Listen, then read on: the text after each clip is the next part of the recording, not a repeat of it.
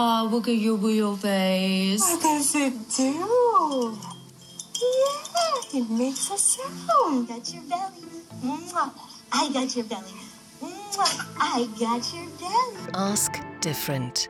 The podcast by the Einstein Foundation with Nancy Fisher. Yeah, this way of talking is one of the biggest myths in humankind. If there is a baby around, most of the people lose their serious attitude and start to speak baby language somehow. What we rarely ask in these situations how does the baby like that? Is it amused? Is it bored? Is it distracted from something else? What do its looking patterns tell us about how it's thinking? This is broadly spoken our topic today. So, welcome to this episode of Ask Different, a podcast by the Einstein Foundation. One of the things that we do to be able to get insight into that is try to understand the things that babies look at. We typically will have babies, you know, sit in front of a screen in our Many Babies 5 study and show them different objects on the screen. And so, what we're really interested in is um, what kind of things capture their attention. It's also so invigorating to have researchers from around the world coming together because, you know, having those just those opportunities to discuss are so rich and illuminating about you know the questions that we care about about how infants develop you know? It's not just my project it's not just martin's project it's not just the project of the other leads but it's our project that we're designing together and that we're doing together. And so um, even though it might be you know stressful or tiring at times, I think it, I think it's worth it in the end. Martin Zettersten and Jessica Kosie are my guests today, both postdoctoral researchers at Princeton University's Baby Lab, and together they work on a project called Many Babies. They want to find out which active role children play in the learning process and how they find structure in their environment, if they learn a new language, for example. And I'm very much looking forward to the next 25 minutes with both of them. So, welcome, Martin and Jessica, to this podcast. Good to have you. Thanks so much for having us. Yeah, thanks so much for having us. So, what I asked myself in the first moment is babies, they cannot speak, they only look at you or they scream. So, why is that such an interesting research object for you guys? Yeah, so uh, that kind of cuts straight to the heart of the idea behind uh, many babies five, the specific project that Jessica and I are co leading, which is kind of how do we figure out what's going on in the minds of infants, given that, you know, we can't. We can't ask them to tell us what they're thinking.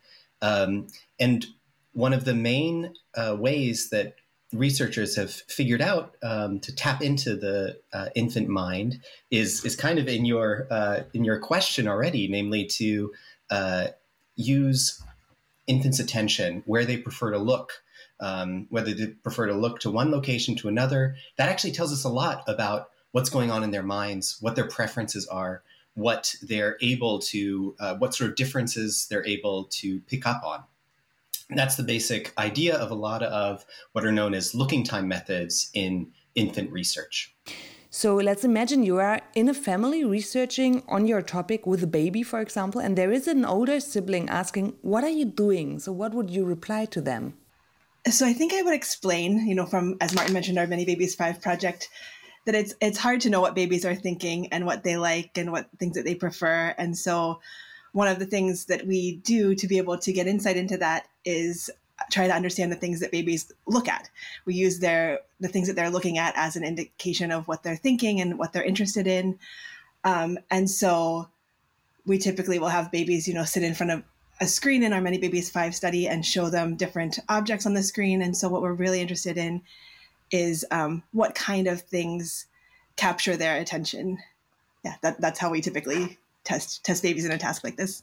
Okay, so I read you investigate in your ongoing project the Hunter and Ames model of infant looking preference.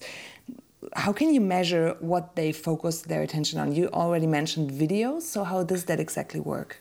The basic idea behind the model is basically sketching out a few key dimensions that we think should really influence um, infants' attention. And uh, those, those three dimensions are infants' age. So as they get older, we expect that they should be able to process new information that they're encountering faster. Um, the other is experience or uh, familiarity with an object. So the more familiar they are or become with some new object that they're experiencing, the less interested they should be in it. And then the third dimension is the more complex the thing is that they're um, engaging with, the longer they should be willing to continue to kind of attend to it, inspect it, investigate it. Those are the, the sort of the three predictions from this model. Okay, so how do we test the model? Instead, what we do is we measure their attention, how interested they are in a thing, by tracking how long they're willing to look at these new objects. And here's the basic paradigm introduce some new, interesting uh, object to babies on, on a screen in the case of our experiment. So just show them a new stimulus um, and expose them to that stimulus, give them some time to process it. And what we manipulate is how long that experience is that we give them with this new object, how long we allow them to kind of explore, watch that object. Then we now put up two objects on the screen. Okay, so exciting event. There's two new things now. One of them is that same object that they had uh, just been watching, um, experiencing for the first time. And the other object is a brand new object. And then the question is, how willing are they how, how much are they now interested in this new thing relative to this now more familiar thing do they continue to look to the familiar object which tells us that they're still interested in kind of knowing more about that object um, or do they start to turn their attention more to this novel thing and to connect that back to the Hunter and Ames model um, you know the prediction is that as kids get older they should be willing to switch to that novel thing, switch their attention to that novel thing more quickly. Uh, the longer that we exposed infants to um, that initial familiar thing, the longer that time was, the quicker they should be in switching their attention to the new thing. And then uh, for a more complex object, the more complex it is, the more intricate it is, the more there is to attend to for the baby, the longer they should actually be willing to keep their attention on that familiar thing relative to the novel thing in the test window. Why is it important to research on that? So, what do we all learn from this, maybe especially for parents? Yeah, so I think one thing is this paradigm is used a lot across research asking lots of different questions. So, you know, we framed it as, as kind of a visual question right now, but it's, you know, it has been used in by researchers who are interested in things like how kids learn language, um, how kids sort of perceive the social world, how they learn about um, morality, how they learn mathematics, uh, things like that, or early understanding of sort of mathematical concepts. And so it's used a lot in a, in a lot of different types of research. And so our question and our goal in a Many Babies Five is to really kind of start to get at the, the foundation of this looking time method and see, as Martin mentioned, what kinds of things drive infants' preference and infants' looking, so we can learn things about, um, you know, how the complexity of language matters, or how the complexity of, you know, social interactions or social situations might impact infants' processing and infants' looking. It really is sort of this foundational research question that's been used to tell us a lot about a lot of different um, areas of research. Uh, so, in addition to this kind of stage setting for you know almost everything that we know about what goes on in infants' minds, the, the questions that we uh, can ask through uh, the project itself are also kind of at the core of you know some of the the basic things that we do as humans, right? Uh, basically, it's helping us get at infants' early curiosity, you know, uh, the degree to which they're interested in something new versus something more familiar. That is also really uh, an interesting question in its own right, I think. Yeah, absolutely. And what I also find very impressive on this study is that it's huge. You work with researchers like from all over the world. You work with more than 200 collaborators in 40 countries, from New Zealand over Rwanda and Japan to Ecuador. So what do you learn from that part? I wondered, is there is a Japanese baby looking different at things than one from Senegal, or what could you find out by now? So the, the basic answer is that we don't know. Uh, we, we just don't know because the simple fact of the matter is that most research in psychology, but especially research um, on infants, the vast majority of that research has happened in a very constrained geographic um, space. It's happened mostly in North America, it's happened mostly in Western Europe. So, for this project, uh, our prediction is that uh, you know those basic curiosity mechanisms should work pretty similarly, but you know, we need to know. We need to actually uh, uh, test that question, um, and so that what that's what motivates this attempt to really bring labs from around the world together to to try to ask this core question uh, together and see, you know, if that if that model really is um, a very generally applicable model about the functioning and the development of the of the infant mind, or if we see any interesting, you know, cultural differences that might have something to do with different uh, experiences that infants uh,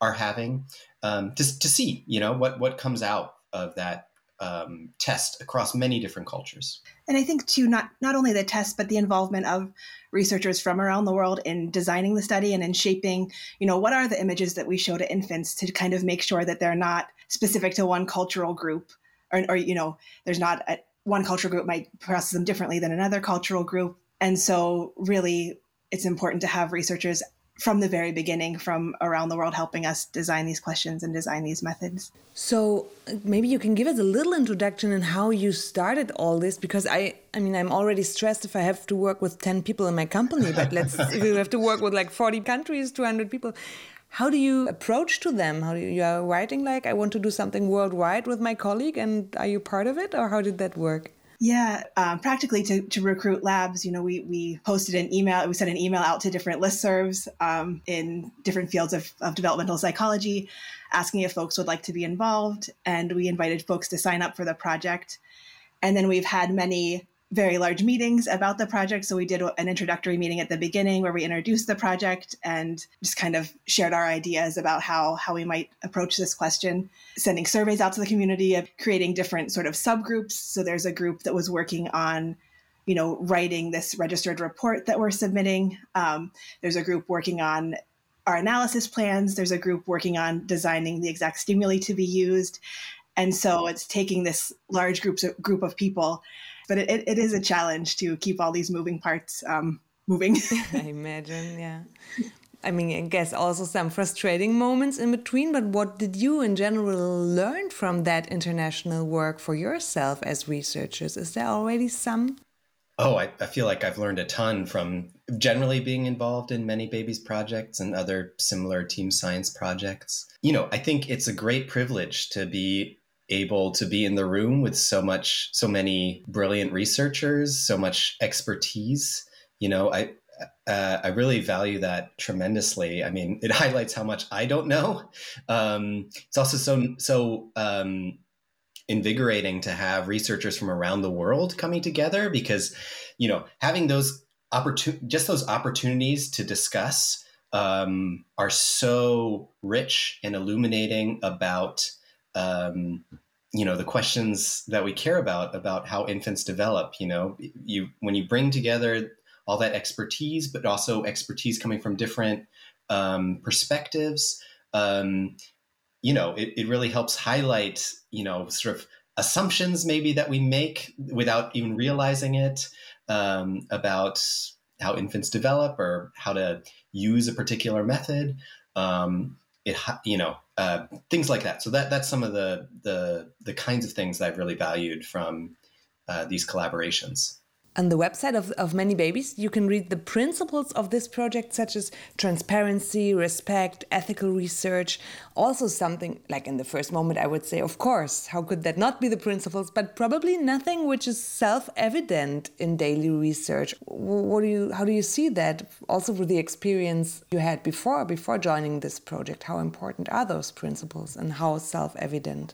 Yeah, great. So basically to flesh out some of those principles a, a, little bit more when it comes to many babies what transparency means in our case is really that you know all of the resources and materials that we create as part of the project planning all of the data that comes out of the project to the degree to which it's possible to share that data it's a little bit complicated with uh, infant videos, for example, because that's inherently identifiable data, right? All the tools we create, and also all the conversations, all the documentation around the sort of theoretical discussion that goes into the project, all of that is open from the very beginning. Uh, basically, I could send you a link right now, and you'd have access to basically all of the notes, all of the materials, all the resources that have been generated as part of the project. I think I already sneaked into it a little bit. Oh, okay. yeah, yeah, yeah, yeah.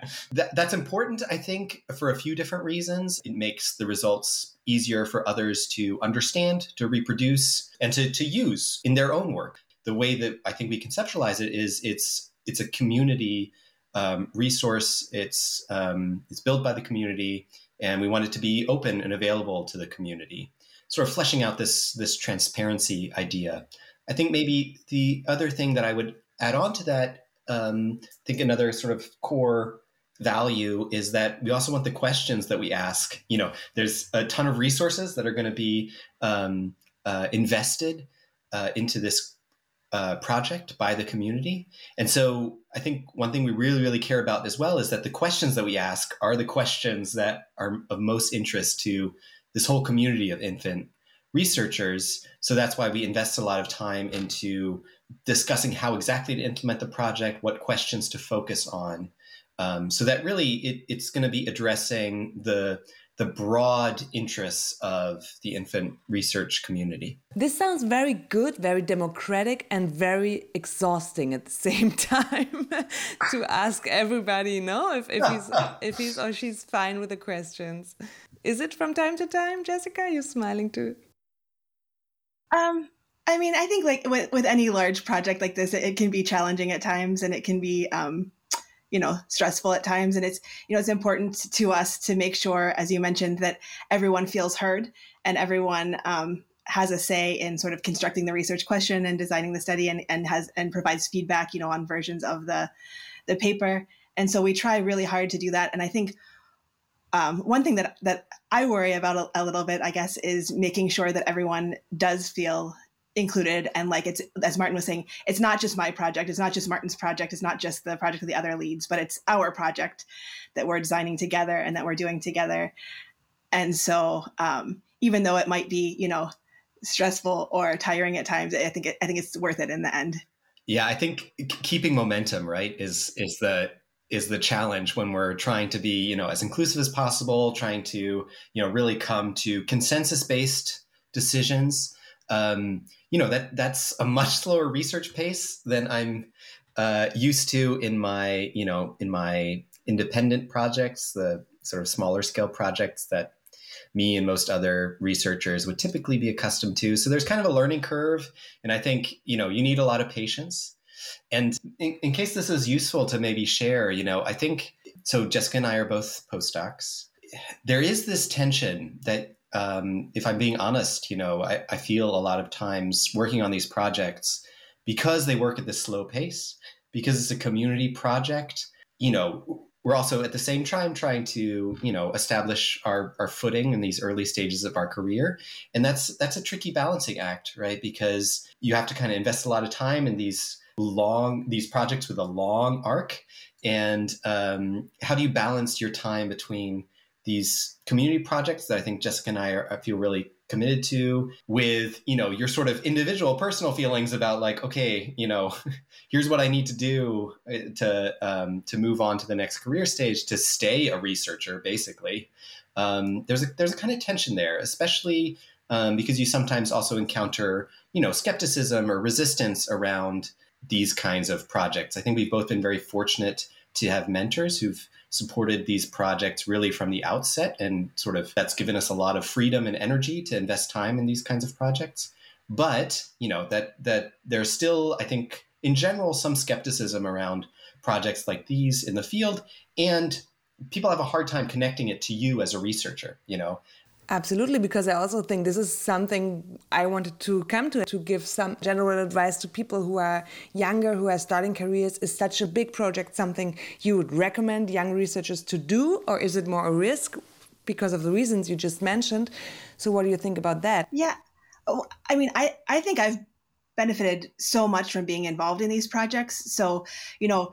Martin and I are involved right now at a level that's very, uh, we're, we're leading a project. So it's a very kind of large involvement that we have in this Many Babies project. But that's not the case for everyone. That does, it doesn't have to be the case for everyone, right? So we got involved in the data analysis for the first Many Babies project, and so we weren't having to lead a large group. It was a much a much smaller role. And I still learned a lot. So I learned a lot about statistical analysis. I learned a lot about writing R code. I learned a lot about considerations when collecting data from large groups of people from different labs. And so I would say even getting involved in at that sort of level is great. And I think folks would learn a lot. And then from there, you can decide if you'd like to take on, you know, larger and larger roles. Good to hear as a sum up of this big project, which is still going on, of course, and probably not, um, yeah, I guess there's from time to time moments when you are overwhelmed by work and stressed by work. So, one last thing in the end I would like to speak about is um, yeah, that let's jump out of the lab for a little bit. I read that you, Martin, you play frisbee, you sing, you act, and Jessica, you're doing yoga, dance classes in your free time. How important is it for you to, yeah, to be creative in another way, to challenge your body in another way to, than just the, yeah, the work?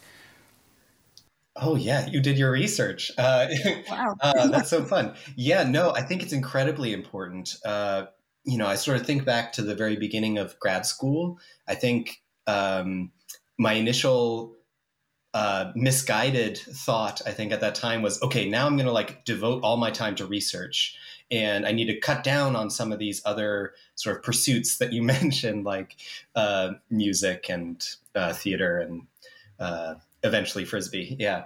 Um, but then what I found is, you know, that doesn't actually help you be productive or stay balanced. I think when uh, when doing this kind of work. So you know, it, it seems incredibly important to me to make room in your life for the things that help you stay balanced. You know, even if you think of it just pragmatically, like how can I be as productive as possible? I think for most people, I don't want to say all for all, but you know, for most people, that's probably the best way to stay productive and engaged and keep kind of the creative juices flowing. I think it, it gets very easy to get very bogged down if you sort of cut out um, and, become too focused, cut out other things from your life and become too focused on on one idea or project or question. Um, and uh, yeah, and if you don't want to think about it pragmatically, I think it's just uh, uh, a path to uh, more meaningful life, if I can sort of say it that way, is to you know to not feel like research needs to be the only or solely defining thing in your life and to have multiple avenues of creating meaning. Sorry that I'm switching into this uh, life advice kind of mode, uh, such as I can even I'm even qualified to give it. But that's I think that's sort of my philosophy, and sort of what I would also tell grad students starting out or early career researchers is you know make make sure that you make room for other pursuits and meaningful things in your life. Those can be things like frisbee in my case, but you know they don't necessarily have to be you know uh, quote unquote activities like that. You know whatever that means for you. I think it's just important to keep space for that. What does it mean for you, Jessica? Yeah, I was just gonna say I've gone through periods, you know, where I think oh, I need to be working harder. I need to, you know, cut out these other things in my life so I can work really hard on this research or on this project. And I feel like that never has the effect that I want it to because I feel like I'm working really hard and I'm just not able to concentrate, not able to get things done. And when I take the time to go like take a yoga class or go or take a dance class or um, you know, hang out at home with my cats, it uh it kind of, you know, reinvigorates you and then when you when you are working, even if you're working fewer hours, you're getting more done. And so I think it's really important to um, take the time to do those things too. And one last thing I think, which is also motivating, is to, to, win prizes. So a year ago, you got the Early Career Award by the Einstein Foundation. Um, yeah, what what happens since then? Did that change your work somehow? Are you working motivation maybe?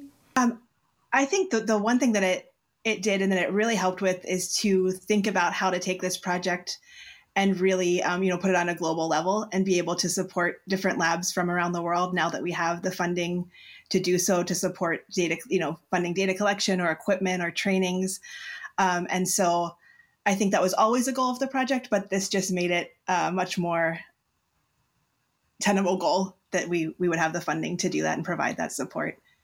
And so we're, we're very grateful. I think we both kind of think of it as kind of a many babies award more so than an award to this particular project or to, you know, Jessica or I. So I think um, the thing that's motivating about it is it feels like it's also a sort of a validation of, you know, all the work that the many babies community has put into the to the project. And that's motivating, I think, to to to see that that work recognized in addition to just the simple fact that it also gives us more resources to make um, the work as impactful as possible and really help build the community.